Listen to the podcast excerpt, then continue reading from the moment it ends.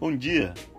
Tive uma oportunidade de expandir minhas habilidades artísticas para fazer algo que nunca tinha feito, algo que eu acho incrível e eu acabei aceitando. Para continuar essa expansão de conhecimento e cultura, eu tive algumas provações, alguns medos, na verdade. Medo de falhar, medo de errar, medo de lugares altos nem sendo tão altos assim, medo de não conseguir chegar no resultado legal que eu queria. Tudo que um adulto sente quando está fora da sua zona de conforto, eu acho, sabe? Queria algo para me apoiar, desculpas, coisas para fugir, sabe? Eu não tava nem disfarçando meu medo de falhar e enfim. Você deve estar pensando, porra, que drama, cara.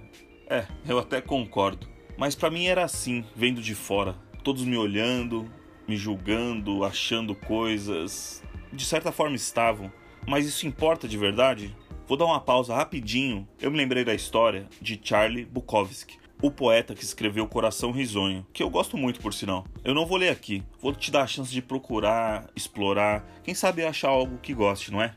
A sua trajetória surpreendeu a todos, incluindo ele. Ele respondeu a primeira e única oportunidade real de publicação mais ou menos assim. Abre aspas. Tenho duas opções: ficar nos correios e enlouquecer ou dar uma de escritor e morrer de fome. Decidi morrer de fome. Fecha aspas. O que transformou num alcoólatra mal-humorado, viciado em jogos, mulherengo e preguiçoso? Ainda estamos falando de Bukowski, em um poeta mundialmente conhecido. Na minha opinião, foi sua honestidade em lidar com o fracasso. Ele viveu fracassando diariamente por anos até sua primeira publicação e assumiu muitas vezes publicamente seu fracasso até depois do sucesso. Sucesso que não melhorou em nada sua personalidade. Uma trajetória diferente, né? Por que está falando dele? E o final da sua história? Você enfrentou todos os seus medos numa grande história de vitória e superação? Ah, não, não é bem assim. Eu não enfrentei todos os meus medos, eu adicionei eles. Eu vejo suas mensagens, mesmo não respondendo às vezes.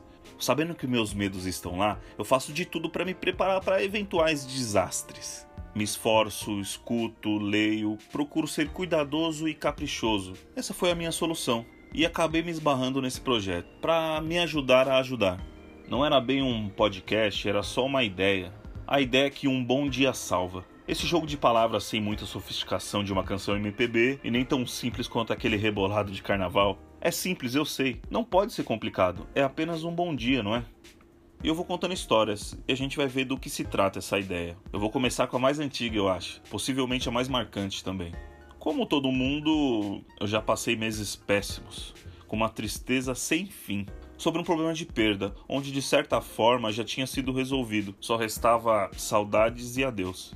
E no meu auge de romantismo exagerado, chovia só nos meus olhos nos dias de sol de fevereiro. Mas com o tempo, tive amigos que me trouxeram bons dias, um de cada vez, com palavras, abraços ou só com a presença. Eles me salvaram de mim. E muito obrigado a todos vocês, caso me escutem. E uma outra história um pouco mais feliz é que eu sou pai, solteiro. E tenho uma filha incrível. É, eu sou um pai babão, eu sei. Minha filha mora comigo e passamos momentos incríveis. E ela fará parte disso daqui também. E um dia ela me perguntou por que ela tinha que dar bom dia para as pessoas. E eu fiz uma experiência com ela.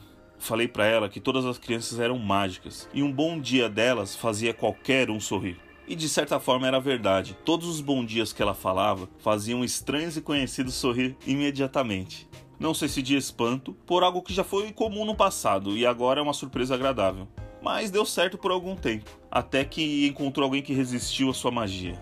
Nesse dia ela falou animada, igual todos os outros dias, para uma moça com uma bela roupa, um belo cargo, que ignorou aquele bom dia completamente. Minha filha indignada olhou para mim.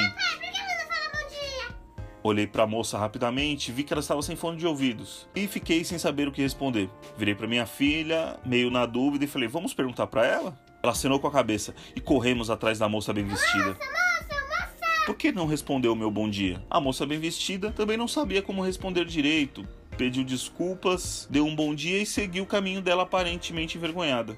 Um tempo se passou e essa moça bem vestida, com um belo cargo, vai em todos os aniversários da minha filha desde então. Alguns bons dias, trazidos por amigos, me salvaram. Um bom dia bem dado fez uma amizade incomum. Para mim, é real. Um bom dia salva. Ah, eu não esqueci, vou terminar a minha história depois, tá? Obrigado e tenha um bom dia.